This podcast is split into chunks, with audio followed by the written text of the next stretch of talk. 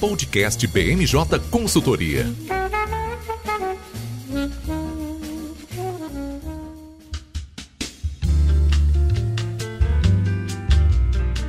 Olá, pessoal. Eu sou Fernanda César e estamos começando mais uma edição do BMJ Podcast. E, como sempre, trouxemos um time de especialistas para comentar os assuntos mais quentes dessa semana. Comigo hoje estão o nosso coordenador de TICs, Gianluca Benvenuti. Tudo bem, Jean? Tudo certo, Fê. É muito bom voltar e ver você comandando o grupo aqui. Muito obrigada. Também estão presentes conosco nossa consultora de estados e municípios, Larissa Lima, que é nossa estreante aqui no podcast. Tudo bem, Larissa? Tudo bem, gente. Muito obrigada pela oportunidade. Sempre bom ver novas pessoas estreando aqui no podcast com a gente. E por fim, nosso consultor de legislativo, Carlos Miller. Quanto tempo, hein, Carlos? Olá, pessoal, tudo bem? Pois é, tem um tempinho que eu não passo aqui. A Fernanda não estava me convidando, mas agora ela decidiu me trazer de volta. Olha, não é bem assim, viu?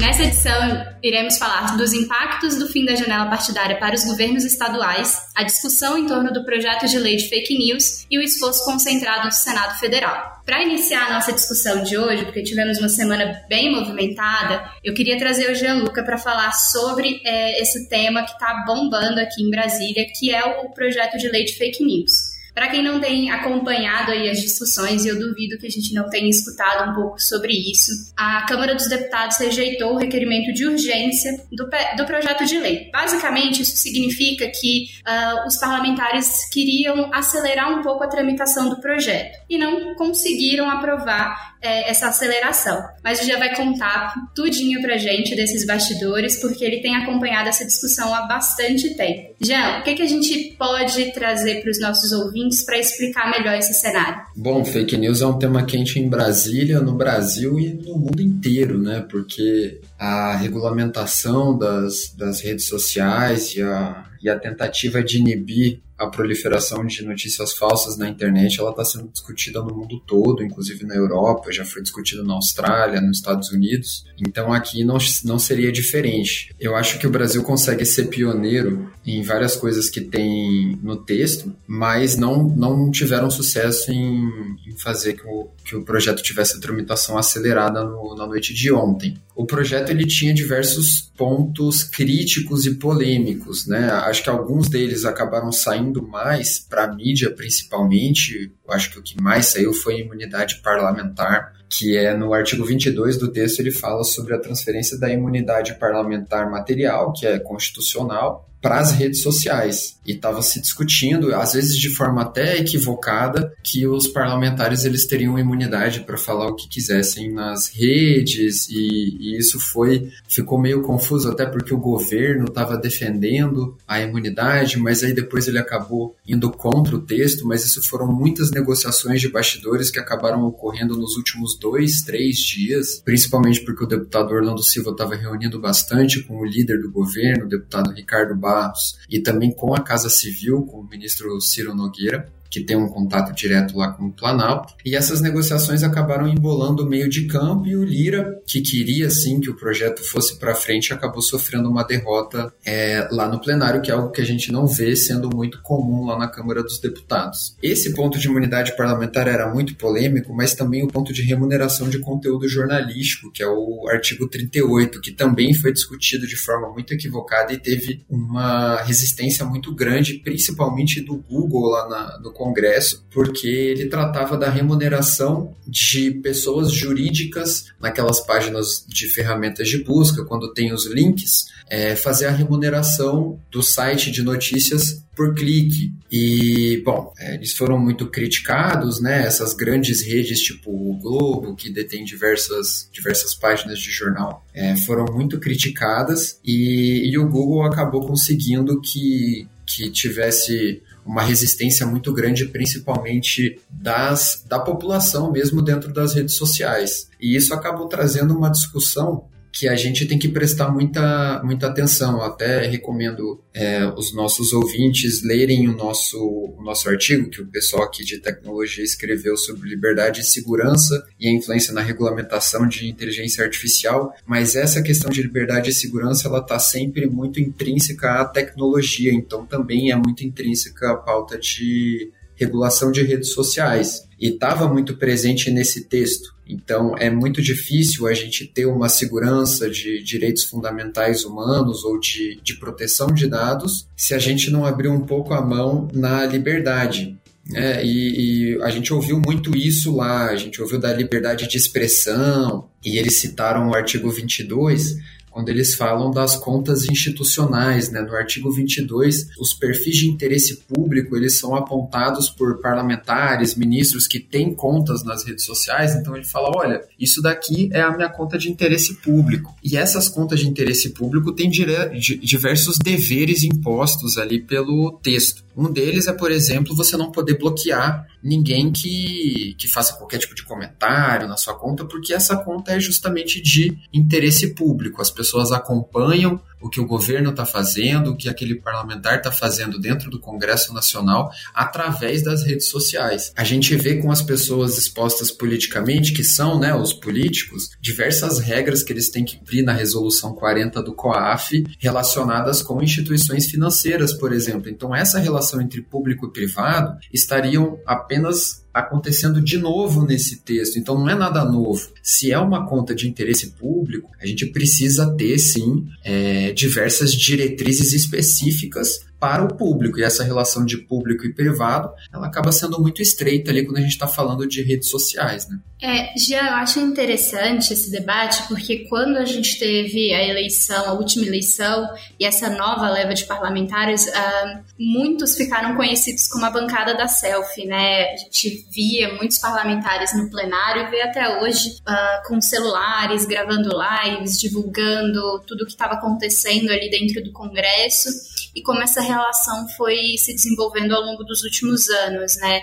Isso fica muito relacionado a esse novo governo também, porque é algo que a gente uh, é um debate, né, que antes do projeto de lei a gente já vinha acompanhando desde a, do, do início é, do mandato do presidente Jair Bolsonaro, né? Essa várias histórias né, e várias investigações relacionadas a disparos e, e, fake news em volta uh, das eleições, mas também, é, e o que eu achei interessante na votação da Câmara dos Deputados foram os números, né? A gente teve ali uma diferença um, ah, de poucos votos, mas que mostrou essa expressividade dessa bancada mais tecnológica dentro do Congresso. Você consegue ver essa relação, se, se os deputados realmente estão mais voltados para essas novas mídias e essa nova forma de se conectar com os eleitores? Olha, Fê, primeiro comentar aí a bancada da selfie. Eu lembro até que quando entrou em 2019 era muito difícil de andar nos corredores ali das comissões para trabalhar com a quantidade de parlamentar que tinha tirando selfie lá. Tava todo mundo muito empolgado de ter sido eleito por conta das redes sociais, né? Então eles estavam prestando contas lá. Mas sim, eu consigo ver bastante, inclusive. Eu ouvi muito é, trabalhando nesse projeto e muitas pessoas falam: nossa, será que o pessoal vai querer comprar briga com a Globo para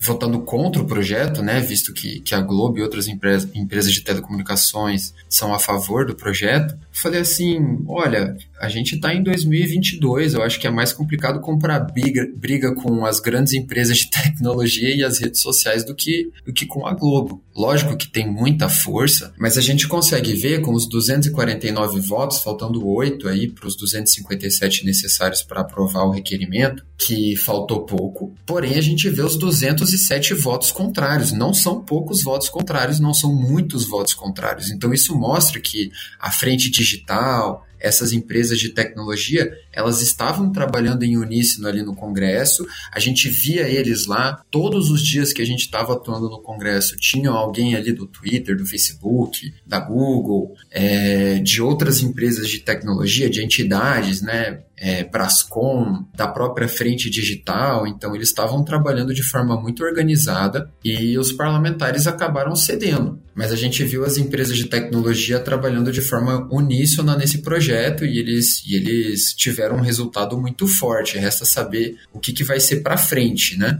A gente viu na votação, inclusive, Fê, que muitos, muitos partidos tiveram dissidentes até nas orientações de voto sim ao requerimento de urgência. Até o PSB, que é um partido que está estava apoiando o projeto, o relatório do, do, Orlando desde o grupo de trabalho, teve um dissidente que votaram inteiramente, assim, em favor do, da urgência. Foram só partidos ligados à oposição, PDT, PSOL, PCdoB e o PT, e, e de resto todos tiveram vários dissidentes até e, e 55 parlamentares não votaram. E como só teve essa votação na quarta-feira à noite, a gente acaba pensando se esses 55 parlamentares não estiveram presentes de propósito, né? A gente nunca vai saber de fato, só conversando com eles. Afinal, foram mais de 10% da Câmara dos Deputados que não votou nessa urgência. Eu acho interessante, Jean, sobre essa, essa parte da votação, que a gente acabou de sair da janela partidária, né, também. E a gente teve números assim bem interessantes, né? Depois que o, o presidente é, expirou ao PL, o PL conseguiu angariar vários uh, parlamentares para a legenda e a gente tem então essa como primeiro resultado efetivo, né? Da, dessa articulação, tanto que né, a gente sabe é multifatorial, a gente está olhando também para as eleições e para os estados, mas a gente vê uma a primeira grande briga, né, entre o executivo, né, ali representado pela, pelo governo, né, pelo presidente que tem uma posição contrária, né, nesse nesse requerimento, e o, o Arthur Lira, né, que estava se mostrando ali com muita vontade de votar o, o requerimento e aprovar para, né, daqui a algumas semanas, pautar o projeto. Então, acho que também a gente, olhando por esse lado, a gente consegue ver ali um leve resultado dessa articulação que demorou para aparecer, né? Se a gente é, pega aí uh, até as nossas, os nossos podcasts passados, a gente vinha falando, né, desde o início, que o governo tinha né, muita dificuldade de articular lá dentro e manter posições que fossem contrárias né, a essas posições de líderes muito fortes do Centrão, como Arthur Lira. Era quase certo que toda posição do Lira uh, passaria como verdade no plenário e a gente viu aí é, tanto essa atuação da, das empresas que têm interesse, mas também do governo, né?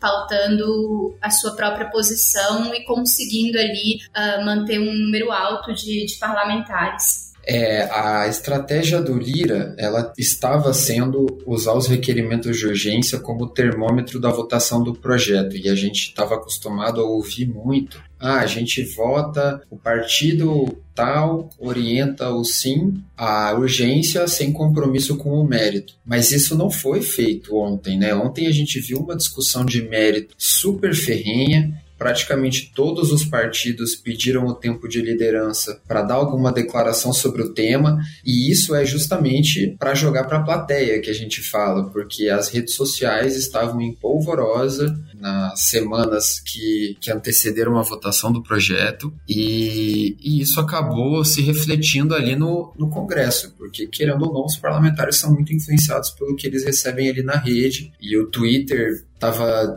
trendando hashtag, acho que era vote, vote, votou no PL 2630, não volta ou algo assim. Então eles estavam sendo muito cobrados em redes sociais e isso, isso refletiu na votação. Não sei qual vai ser a estratégia do Lira para frente, se ele vai desistir, se eles vão criar a comissão especial, se eles vão apresentar um outro requerimento de urgência e votar esse requerimento de urgência de novo, depois de fazer alguns ajustes ao texto, mas infelizmente tem alguns pontos positivos que a gente perdeu com o projeto, relatório de transparência dessas redes sociais, o acesso não discriminatório para valorizar a concorrência, proibição da venda de software de, de disparo de mensagem instantânea, que foi algo que entrou muito pesado em 2018. Tem pessoas que falam que influenciou muito a, a eleição do governo do, do presidente Bolsonaro, mas foi utilizado também por diversos outros partidos, tanto pelo PT quanto por outros concorrentes, ali, outros candidatos em 2018. Teve também a perda do compartilhamento de dados com, é, respeitando a lei da concorrência, que hoje a gente vê essas big techs, essas grandes empresas de tecnologia com muitos dados, colocando o dedo em vários setores e conquistando, porque eles têm acesso a muito dado, e dado hoje vale muito dinheiro. Então, algumas coisas que a gente acaba perdendo se esse projeto não for votado.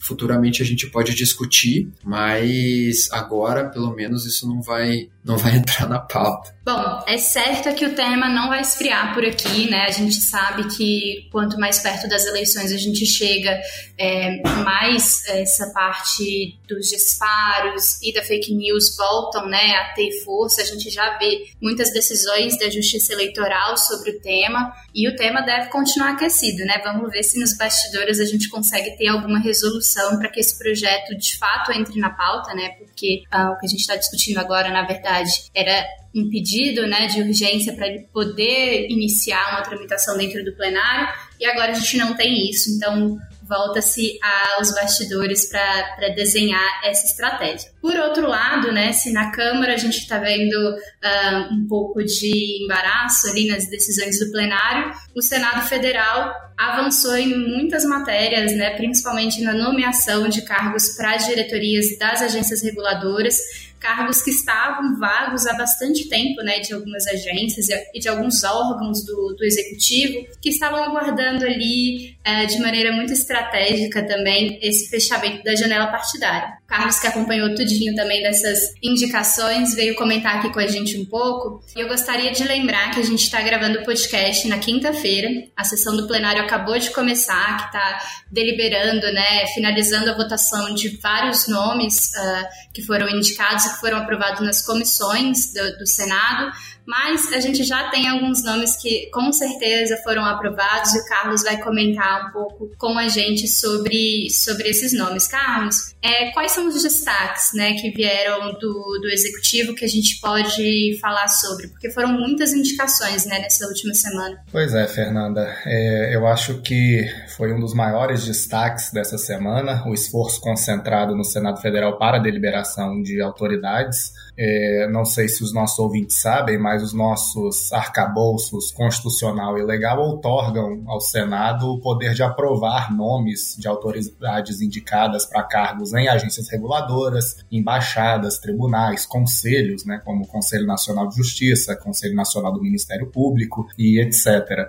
E nesta semana, pela primeira vez no ano, o Senado fez um esforço concentrado para a votação dessas autoridades. Por que um esforço concentrado? Porque havia é, muitos nomes represados, pendentes de sabatina e de votação pelo plenário, e várias agências reguladoras estavam em um cenário de insegurança, algumas até quase é, permeando uma, é, um cenário de paralisia decisória. E aí o Senado decidiu fazer esse esforço para votar todas as autoridades que haviam sido indicadas e cuja votação estava pendente. É, historicamente, o Senado sempre reserva algumas semanas para esse tipo de votação e essa foi, como eu disse, a primeira do ano. É, as autoridades, pessoal, elas primeiro são sabatinadas pelas comissões permanentes do Senado. Lá elas fazem exposições sobre seus currículos, é, sobre suas propostas para o, o órgão onde irão atuar, é, são questionadas pelos senadores, e aí a comissão vota um parecer sobre essas autoridades, vota o nome dessas autoridades e depois eles seguem ao plenário do Senado. Algumas dessas autoridades só serão empossadas caso o plenário as aprove por maioria absoluta, ou seja, por 41 senadores, e outras dependem apenas de maioria simples, ou seja, a maioria apenas dos presentes. Nesta semana, na quarta-feira, o plenário já conseguiu votar é, 18 autoridades, e aí de várias agências reguladoras, conselhos,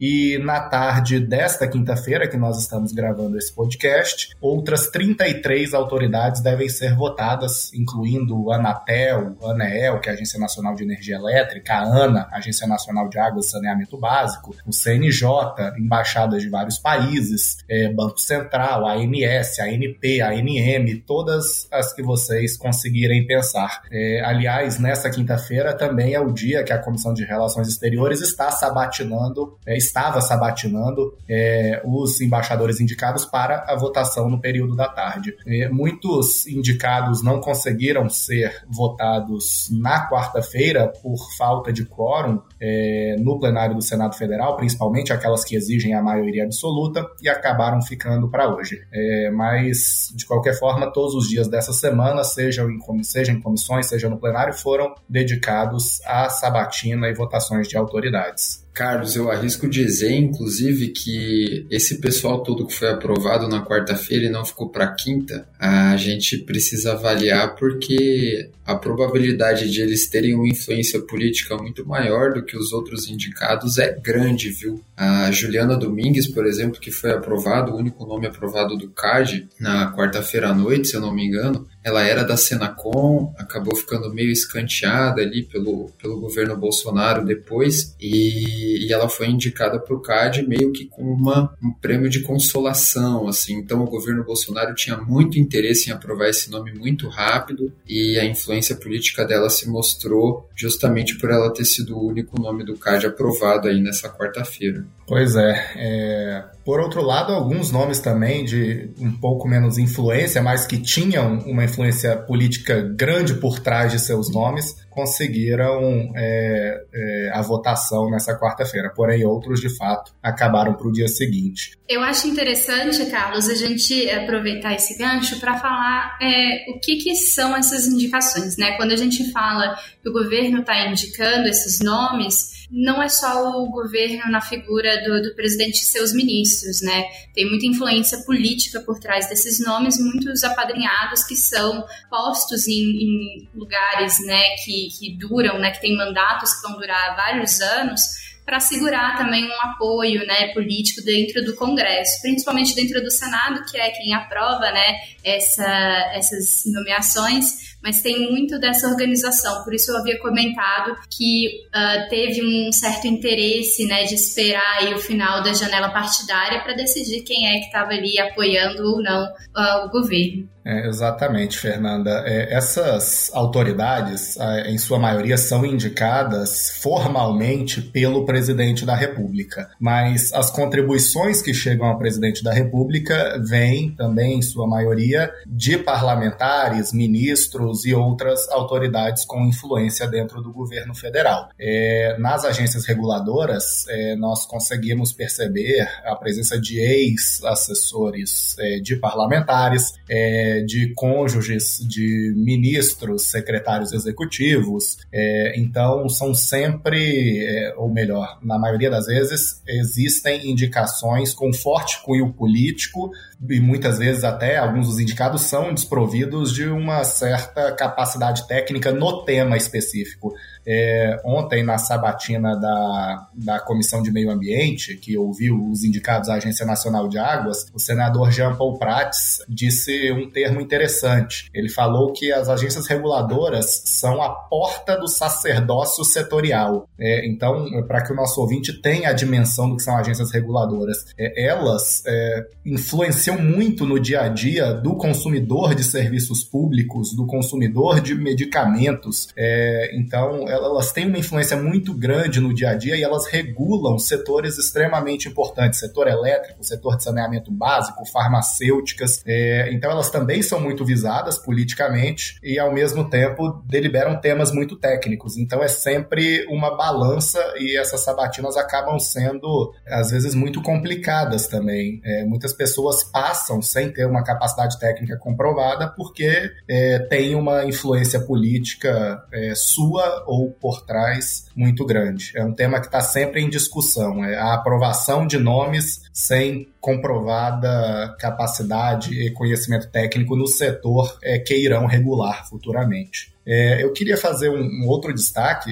Fernanda, eu acho que esse é um tema muito importante é, das indicações políticas, é, mas independentemente desses diretores serem políticos ou não, eles são necessários para a segurança regulatória. É, era preciso que essas sabatinas ocorressem rapidamente, porque algumas agências, como eu falei, estavam em cenário de insegurança e quase com paralisia decisória. Muitas estavam com pautas represadas em suas reuniões de diretorias colegiadas, porque a maioria maioria dos diretores eram interinos. É, a Agência Nacional de Águas, por exemplo, tinha quatro dos cinco diretores como interinos, e o presidente também, apesar de ser diretor titular, era interino, não era o diretor-presidente titular. É, e a Agência Nacional de Águas está num ano importantíssimo, talvez um dos mais importantes de sua história, porque em 2020 nós tivemos a aprovação da Lei 14026, que é o marco legal do saneamento, que outorgou várias novas competências com as quais a ANA não está estava acostumada. Então, desde então, a ANA tem sido a responsável por emitir normas de referência nacional que vão regular a prestação de serviços e regular também, ou melhor, direcionar a regulação de outras agências reguladoras municipais ou estaduais.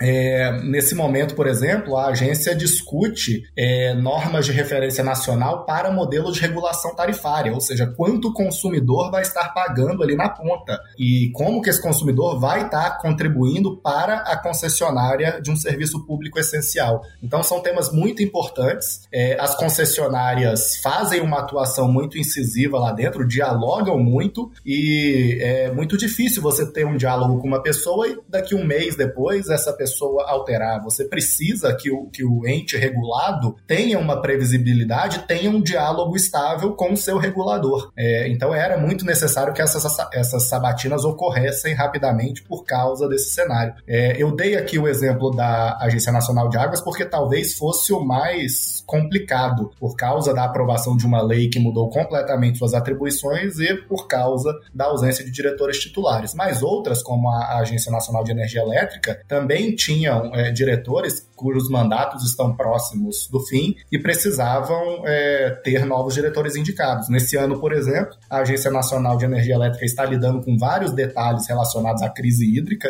que influencia completamente na tarifa de energia dos consumidores. Nós temos também, por exemplo, o cálculo de custos e benefícios da geração distribuída, que vai determinar a incidência dessas componentes tarifárias é, sobre os consumidores que têm geração distribuída de energia. É, ou seja, aquela energia solar no telhado das casas ou pequenas centrais hidrelétricas, biogás, eólica. Então, eram anos, é um ano muito importante para várias agências e elas precisavam é, dessas decisões rápidas do Senado Federal. Carlos, eu juro que eu não estou tentando competir com aqui defendendo o setor financeiro, mas no caso da CVM tinha cargo de diretor que já estava vago há quatro meses já, então é sem querer competir, mas putz, o CVM estava precisando muito dessas aprovações aí, porque o mercado financeiro também está bombando demais e quatro meses sem um diretor para fazer parte do, do colegiado tem um impacto muito grande. Pois é, Gia, eu falei aqui da Agência Nacional de Águas e da de Energia Elétrica porque eu acabo acompanhando e atuando lá mais de perto, mas era um cenário muito generalizado. É, por isso a cobrança do governo, a cobrança de vários senadores. É, algumas agências, como você falou, estavam com cargos vagos há quatro meses e as indicações já tinham sido encaminhadas há mais de quatro meses para o Senado e estavam aguardando desde antes do recesso parlamentar é, uma decisão. Mais uma coisa, é, a, voltando ali no que a Fernanda tinha comentado dessas indicações políticas, essa, essas pessoas que entram em agências reguladoras, durante um período, elas acabam é, aprendendo muito, elas tornam-se os reguladores de determinado setor de relevância econômica, social, é, e é, elas depois que saem das agências reguladoras, muitas vezes voltam ao governo também, se tornam políticas.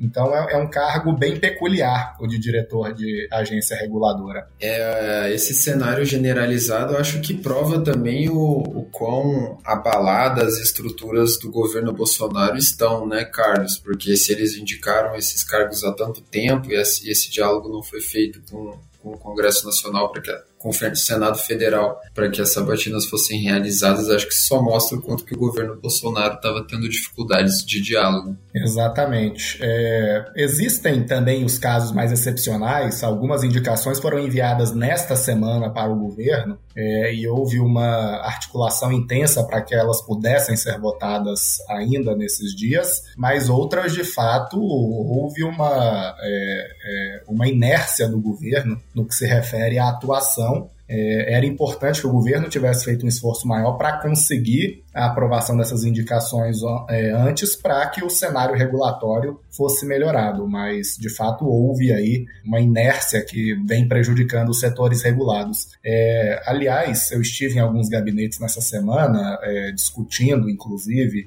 é, esses temas e alguns me relataram: é, olha, nossa sabatina vai ocorrer amanhã e até agora o governo não veio falar comigo. Eu sou o relator dessa indicação e o governo não veio falar comigo até agora. Então, é, houve sim uma certa demora do governo e uma falta de atuação que acabou prejudicando esse cenário regulatório. Isso não é novidade, né, dentro do Senado. A gente sabe que uh, o governo ali desde a época da CPI perdeu muito espaço, né, de articulação e até mesmo de comunicação. E depois que ele perdeu o último líder, né, do governo dentro do Senado, ficou muito difícil também fazer esse, essa peregrinação, né, que é necessária quando você tem essas indicações.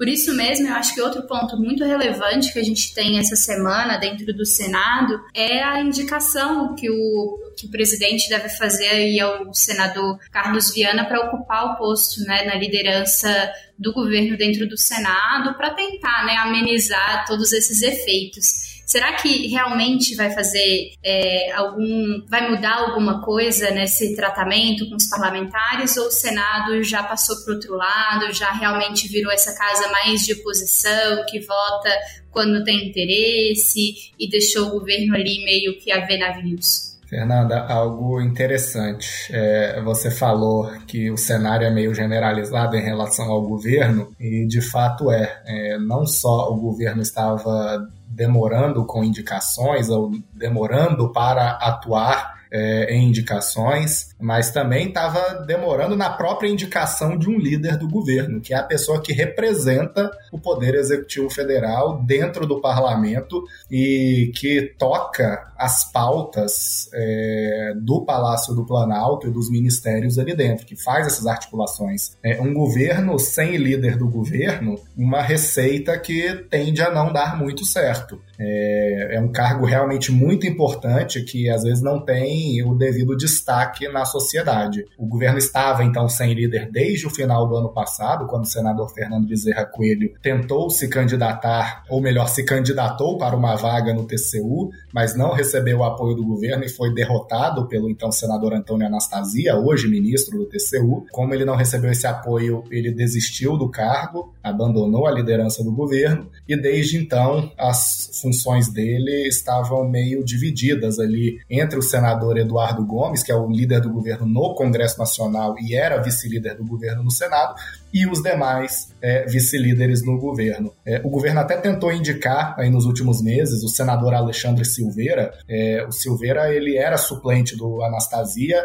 virou senador com a saída do titular. Ele já foi deputado federal, é um, é um parlamentar muito bem articulado, principalmente junto à presidência do Senado, é um parceiro de longa data do Rodrigo Pacheco. É, só que ele acabou não aceitando essa indicação para a liderança que o governo queria, e agora o governo resolveu indicar alguém que já era vice-líder é, desde 2020, que é o senador Carlos Viana. É, só que o senador Carlos Viana, a princípio, ficaria até julho, ainda não se sabe até quando ele vai ficar nesse cargo, se ele conseguirá até o final do ano, porque ele pretende se candidatar ao governo de Minas. Ele, inclusive, trocou de partido recentemente, foi para o PL, partido do presidente Jair Bolsonaro, para conseguir se candidatar ao executivo estadual. Porque antes ele estava no MDB e talvez as futuras alianças nacionais do MDB não permitiriam que ele concorresse é, localmente. E ele havia mudado para o MDB justamente porque quando ele estava no PSD também não seria possível que ele concorresse ao governo de Minas,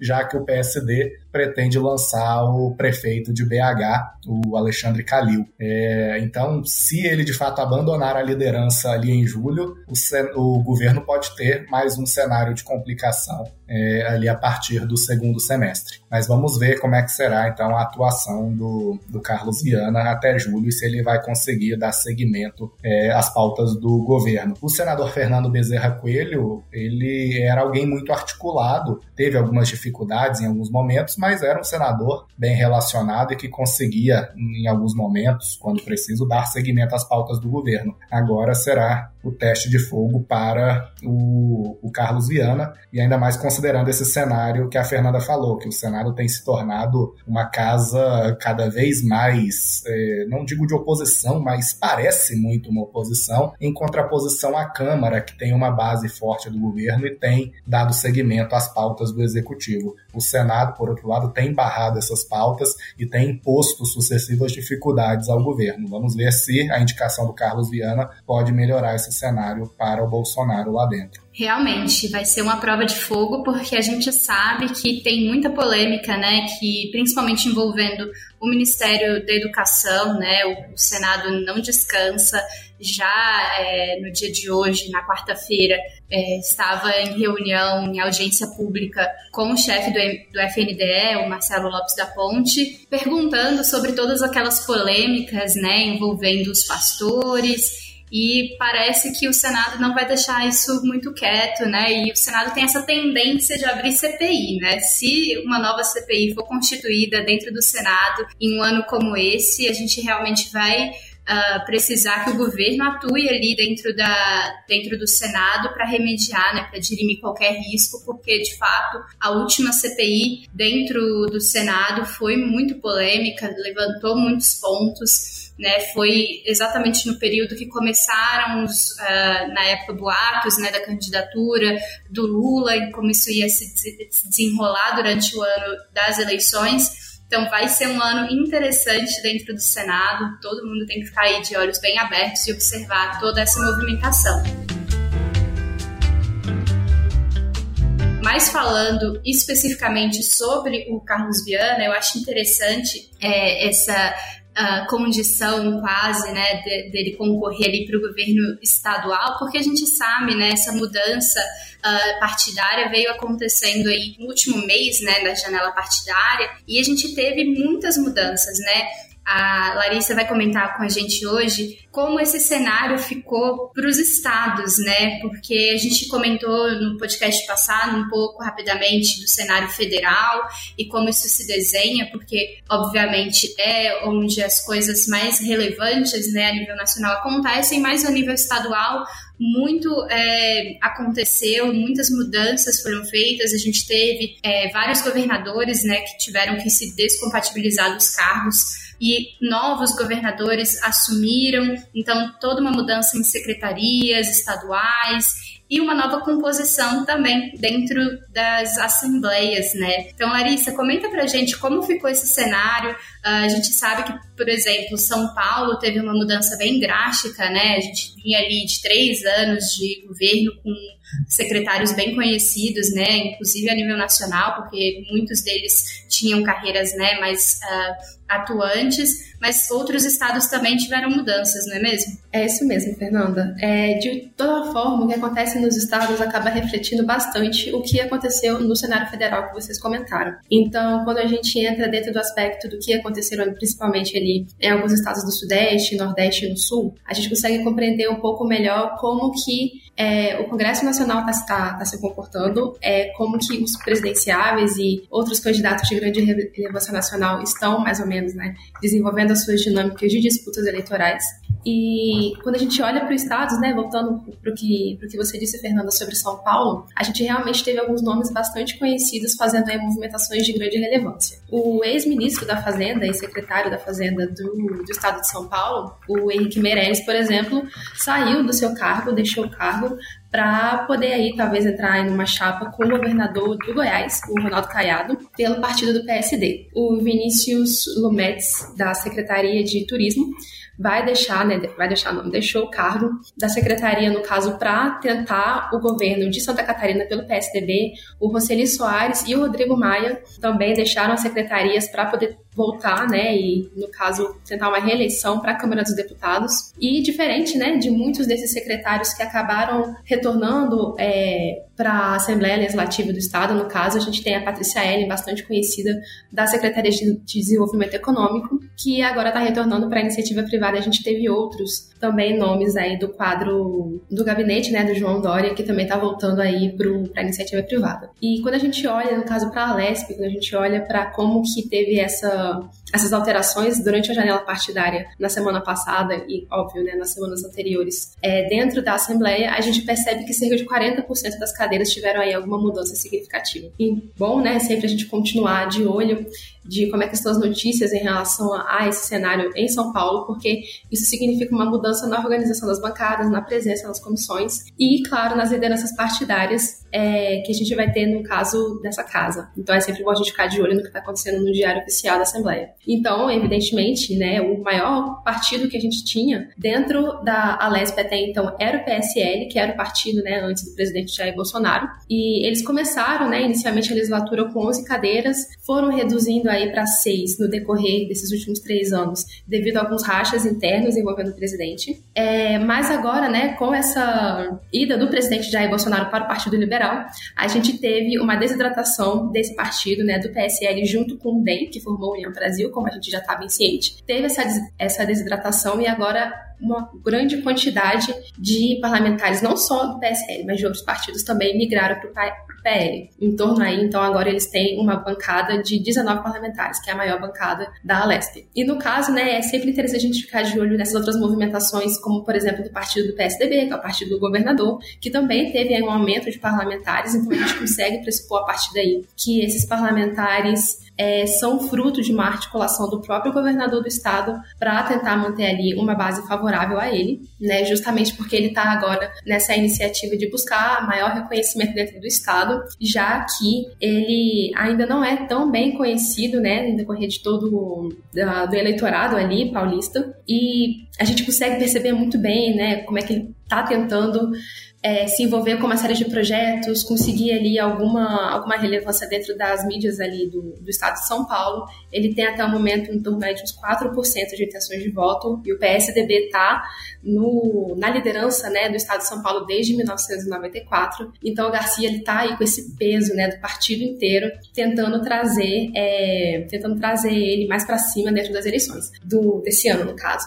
O problema aqui é que como o a bancada, né, que a gente associa com uma bancada mais bolsonarista, ela cresceu muito dentro do, do Estado, a gente pode pressupor de que o Garcia ele vai ter alguma dificuldade para conseguir essa relevância dentro da casa, justamente porque o próprio, o próprio Jair Bolsonaro né, já indicou o Tarcísio Freitas como o nome que ele vai é, apoiar no governo do Estado, certo? Então a gente vai ver aí uma, uma disputa calorosa, o Rodrigo Garcia com certeza vai se posicionar como uma opção de terceira via, é, e apesar do discurso ser muito parecido com o que o Dora vai utilizar, ele ainda assim, talvez, né, vai tentar se afastar um pouquinho da imagem do, do Dória. Indo um pouquinho para o Rio de Janeiro, a gente tem também mudanças bastante significativas no quadro do gabinete do executivo, né? Então a gente teve metade dos secretários saindo, sendo que 12 deles vão tentar, vão tentar eleições nesse ano. Então, de algumas mudanças mais significativas, a gente tem algumas já esperadas, como por exemplo o retorno do Rodrigo Barcelar, que era o secretário de governo para a LERJ, ele inclusive que foi um relator, né, do, do processo de impeachment contra o governador Wilson Witzel. E vale frisar, né, que é, o Witzel, no caso, ele foi um governador que teve muita dificuldade de conseguir manter uma base aliada dentro da Alerj. E uma forma que o Castro tentou fazer, né, quando assumiu o, o governo, para contornar isso foi realmente ele articulando com diversos partidos, diversas bancadas, para conseguir passar né, os seus próprios projetos, conseguir maior visibilidade ali dentro do Estado. Ele realmente conseguiu fazer né, bastante coisa, ele conseguiu uma maior visibilidade, tanto que ele está nessa disputa com o Freixo, Marcelo Freixo ali no Rio de Janeiro, bastante equilibrada, eles estão em empate técnico, é, e por conta, né, dessa, dessa articulação do Castro, ele acabou ficando bastante dependente de alguns partidos, e então a gente vai ver algumas movimentações é, de como que o Castro vai lutar para tentar manter esses aliados, a gente está agora, tá percebendo agora, né, um problema que ele está tendo com a União Brasil, por exemplo, já que ele tinha articulado ceder alguns cargos para esse novo partido e acabou não realizando alguma, alguma parte do combinado, é o que dizem, pelo menos. Então, a gente precisa ficar de olho realmente se ele vai conseguir manter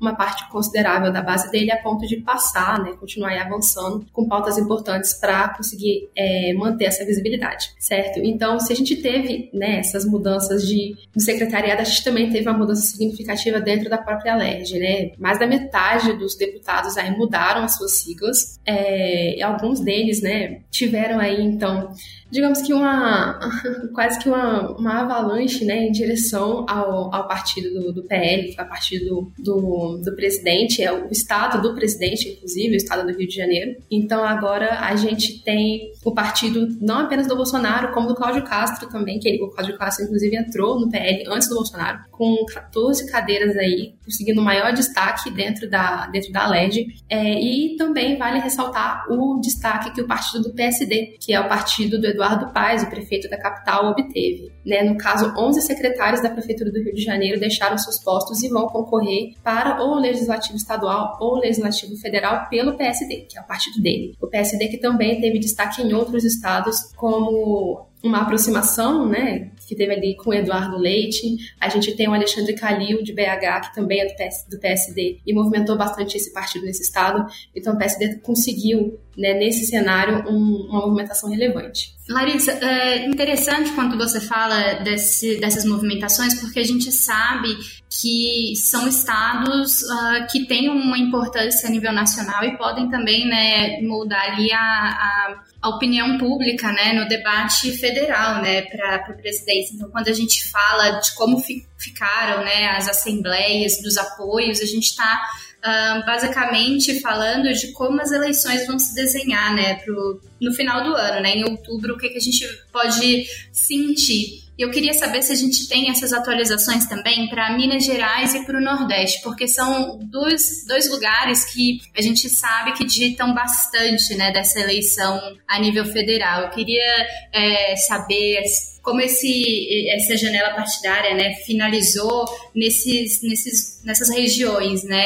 Como é que a gente tá, qual a sensação que tem ali, principalmente porque a gente estava falando né, agora do, do, Carlos Viana, que tem esse plano aí de concorrer para o governo de Minas, que eu acho um pouco complicado, mas como, como ficou o Estado, e depois eu queria também é, saber como é que o Nordeste é, ficou depois que fechou essa janela. Claro, Fernanda. Então, né, essa questão do Carlos Viana a gente realmente precisa manter bastante atenção, como vocês já tinham frisado anteriormente, até porque a relação entre o Zema e o Bolsonaro sempre foi um pouco tortuosa aí no decorrer dos últimos anos. E no caso de Minas Gerais, a gente teve, então, alguns secretários aí saindo é, também desse, desse quadro de desse quadro do gabinete do, do Zema. Então, a gente teve o Thales Fernandes entrando para a Secretaria de Agricultura, Pecuária e Abastecimento, no lugar da Ana Maria Valentini e o Marcel Dornas Berini entrando como secretário-geral do governo de Minas Gerais no lugar do Matheus Simões, que é deputado estadual, mas ele ainda não falou o que, ele pretende agora que ele votou para a Assembleia de Minas Gerais. Né? Então, cerca de um terço dos deputados é, da Assembleia Legislativa de Minas Gerais, eles mudaram ali de, de partido, né? Inclusive o próprio presidente da casa, o Agostinho Patros, que é aí um dos nomes cotados pelo Alexandre Calil do PSD para ser o seu vice, né? Ele saiu saiu do PV para entrar nesse partido. É, o Calil, como a gente sabe, já deixou a prefeitura de BH no início da semana passada e justamente ele tem como objetivo né, disputar o governo estadual fazendo oposição ao atual governador Romeu Zema. Mas ele vai precisar fazer um esforço considerável,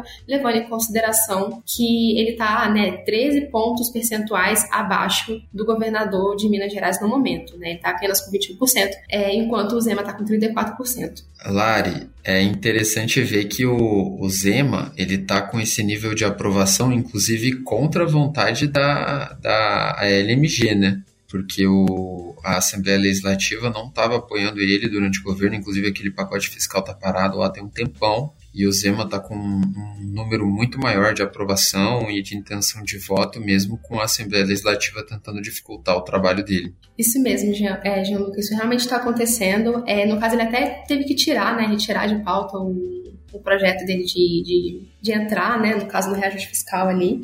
Então, né, o, o Zema ele está numa situação um pouco complicada dentro da, dentro da Assembleia. Ele já teve algumas né, derrotas no, nos anos anteriores, justamente porque ele não tinha uma base muito forte devido a essa, a essa questão do Partido Novo de não fazer coligação e tudo mais. Então, ele realmente teve bastante dificuldade de governabilidade no decorrer do mandato dele, mesmo assim, ele conseguiu ali alguma relevância. O Calil, ele é mais popular na região metropolitana, mas Minas Gerais tem ali uma, uma região interiorana que é bastante forte. E o Zema, ele realmente se destaca nessas regiões, é, apesar de não estar tá conseguindo passar alguns de seus esforços dentro da Assembleia Legislativa. E a gente precisa ficar bastante atento a como que essa dinâmica com a Assembleia vai acontecer a partir de agora, porque o PL também, né, assim como em outros estados, assim como no Congresso Nacional, cresceu bastante em Minas Gerais. O partido do PT, por exemplo, é o único que consegue, que consegue ter ali uma quantidade de, parlamentares maior do que o PL. Então a gente realmente precisa ficar, ficar de olho no que está acontecendo. É, e o Zema, por conta né, de todas essas mudanças, ele acabou, perdendo um pouco a quantidade de parlamentares que estavam ali no seu bloco fixo de apoiadores. Né? Caiu de 19 para 12 membros. É bom reforçar aqui de que para um bloco ser composto dentro da Assembleia Legislativa de Minas Gerais, ele precisa de 16 membros. Então a gente precisa ver como é que vai ficar a relação do, do Zema, porque possivelmente ele perdeu esse bloco. Então, quando a gente olha para esse cenário, chama bastante a nossa atenção de como que o Zema está conseguindo se destacar, apesar das condições que parecem estarem um pouco desfavoráveis dentro da Assembleia. E indo para o Nordeste, como a Fernanda pediu, a gente tem então o estado da Bahia, que não é, é um estado muito popular, no caso, para o Bolsonaro. Né? A gente sabe que o PTL é bastante forte, então a gente não teve essa dinâmica propriamente dita que a gente comentou né, em, outros, em outros momentos sobre o partido do PL ganhando tanto destaque. Mas pelo contrário, o que a gente teve aqui foi um destaque maior do União Brasil, que é o partido do ACM Neto. O ACM Neto é bastante forte, como a gente sabe, no estado da Bahia. Né? Conseguiu aí eleger o prefeito da capital, Salvador, na, nas eleições anteriores. Então, é o partido aí que ganhou a maior visibilidade dentro, do, dentro, da dentro das bancadas de, do estado da Bahia. E a gente também precisa ter uma atenção com a possibilidade de aumento da, da dificuldade da governabilidade do Rui Costa. Então, alguns dos parlamentares que eram nitidamente é, de posição favorável a ele acabaram migrando para alguns partidos que não são tão favoráveis assim. Mesmo assim, alguns deles disseram que vão continuar votando junto com o governo. Então, a gente realmente precisa ver como que vai continuar essa relação no decorrer do ano, para saber não apenas como que isso vai, vai se concretizar nos trabalhos da própria Assembleia, mas também para a gente ter uma noção de como que o próprio Rui Costa né, vai se desenvolver aí como como autoridade pública de relevância do Estado. Larissa, eu acho que outro fato interessante né, dessa, dessa janela partidária, e a gente sabe que é, essa a intenção, né, quando a gente aprovou a, a, última legislação, que fez as alterações, enfim, é reduzir, né, os, os, as legendas partidárias, porque hoje no Brasil a gente tem muitas legendas partidárias espalhadas uh, pelos estados e, né, em representação federal, mas eu achei interessante, né, que em alguns estados elas simplesmente sumiram, né, das assembleias. A gente é, pôde observar, né, um crescimento, claro, desses partidos maiores, né, e eles vêm aí é, vinculados, claro, com quanto eles vão ter de acesso ao fundo, né, e como eles vão poder apoiar as candidaturas dos parlamentares, mas é interessante observar né, que em alguns lugares, algumas legendas que estavam ali há alguns anos, com uma representação pequena, não, não existem mais né, dentro, dentro desse. Uh, com parlamentares. Né? Então, uh, fica. Será que ficaria mais fácil governar num cenário com concentração de partidos ou mais difícil, né? Porque aí cada bancada vai trazer essa pulverização de ideologias, né? Uh, não sei, mas uh, queria ouvir um pouco de você sobre como ficou Claro, Fernanda. Então, realmente a gente teve essa dinâmica acontecendo nos estados, né? Então, muitos partidos eles perderam tanta relevância por conta dessa mudança, né, dentro da janela, que em alguns, em algumas casas alguns chegaram a assumir. Como por exemplo no Piauí a gente teve sete partidos deixando de existir dentro da casa, certo? No Rio Grande do Sul, por exemplo, é, existiam cerca de 17 partidos caíram para 15. Então, realmente essa essa dinâmica ela tem ela tem se mostrado como um efeito realmente das novas regras eleitorais, né, que foram aprovadas anos atrás. E agora, então, a gente está começando a ver os impactos disso, né? Alguns desses partidos menores, os chamados partidos nanicos, agora eles realmente estão começando a, a esparciar, né? Eles estão começando a perder bastante o espaço que eles tinham anteriormente. É, então, no caso, a gente consegue perceber algumas dinâmicas de como que essa movimentação aconteceu desses partidos menores, geralmente de centro, para esses partidos é, um pouquinho mais ideologizados, alguns bastante, como a gente conhece, mas ainda assim é, a gente percebe, por exemplo, que o presidente Bolsonaro ele não apenas vai ter o apoio de, do PL ali para conseguir aumentar os eleitoral em alguns estados, como também outros partidos que são próximos a eles, a ele, como republicanos e o PP. Então, isso também são outros dois partidos que tiveram ali é, algum aumento, né, não tão expressivo quanto o PL teve, mas ali um aumento suficiente para a gente né, observar com cuidado como que vai ser esse aumento do palanque, essa ampliação do palanque de Bolsonaro, do Bolsonaro dentro desses redutos eleitorais e a gente teve alguns desses partidos menores que a gente comentou, como o PTB, o PDT e o Podemos, que nem é tão pequeno assim, perdendo alguns espaços também dentro desses, dentro desses estados. Quando a gente vai olhar no, no espectro do Lula, a gente vê uma relação bem semelhante, mas aqui ela está guiada mais por uma outra dinâmica, né? Não necessariamente essa migração é um abandono completo do, da, das legendas anteriores, porque estão acontecendo agora essas discussões sobre a formação de federações do PT com outros partidos, né? Então a gente tem visto aí algumas discussões é, de uma possível federação com o PV e com o PCdoB, então a gente teve algumas movimentações em direção a esses partidos e a mesma coisa acontecendo aí na possibilidade de federação do PSOL com o PSB e com Rede. Então a gente vê essa, essas dinâmicas acontecendo, né, dentro dos partidos ali com um espectro mais para dentro do que o Lula se enquadra. A gente teve muitas mudanças para o PSB, como do Flávio Dino. É, então a gente realmente precisa manter, manter uma atenção não necessariamente que a bancada tem aumentado ou diminuído, como a gente percebe no caso do Bolsonaro, né? Que a gente realmente percebe que, que teve um, um, um aumento razoavelmente expressivo, principalmente em alguns estados, das bancadas mais associadas ao espectro ideológico dele, enquanto do Lula a gente teve ali uma dança das cadeiras que não necessariamente representam um aumento de expressividade, mas mais um rearranjo dessa organização levando em consideração essas discussões de federação. Bom, Elis, eu acho muito interessante porque me parece que concretiza, né, uh, o que a gente vinha observando no, no federal, da relevância que o PL ganhou, de como ele conseguiu articular e até da escolha certeira né, que o presidente fez de, de se filiar ao partido. Claro que muitas pessoas foram para o partido seguindo o presidente, mas também teve né, o apoio aí de, de muitos caciques é, estaduais para angariar esses parlamentares uh, dentro das assembleias e fechar aí uma bancada bem interessante. E para o lado do Lula, né, era o que a gente já esperava, porque ali a gente tinha uma expectativa já de algum tempo, né, dessa candidatura, então os parlamentares já foram desenhando essa cadeira de, de uma forma interessante. Mas me parece que um, volta a, a, deixar uma fotografia clara de, das eleições e do que a gente está notando, né, dessa disputa mais pro lado de Bolsonaro e Lula do que uma terceira via, né, que ainda está ali lutando, tentando respirar, ganhar um fôlego para participar dessa disputa e sem, né, até agora, sem muito sucesso. Lembrando que a gente já está em abril, né? Isso é, é, muito interessante como tudo, tudo vai desenrolar. Como eu falei, é, essas mudanças da janela partidária, quando a gente olha uh, na lupa né, para ver os estados, elas já desenham para a gente qual vai ser a relevância né, de cada partido e de cada ideologia dentro dos estados, mas também para nível federal e para quais vão ser uh, os parlamentares que vão se reeleger para né, tanto Câmara como Senado e também a nível do executivo. Vamos observar, é uma pauta bem interessante. A gente espera que quando a gente tiver mais atualizações, a Larissa possa participar né, de novamente, já que estreou. É, lembrando que depois que estreia, tem que voltar sempre. É uma regra do nosso podcast. Podem contar com a minha participação mais vezes, pessoal. Eu acho que eu tomei gosto pelo negócio. Maravilha, é assim que a gente gosta. Bom, pessoal, essa edição do BMJ Podcast fica por aqui. Não se esqueçam de seguir a BMJ nas redes sociais para ficar atualizado dos principais temas de interesse na política. Agradeço a presença dos nossos ilustres convidados de hoje. Espero vocês na próxima. Até mais. Podcast BMJ Consultoria. Não deixe de acompanhar a BMJ em nosso site www.bmj.com.br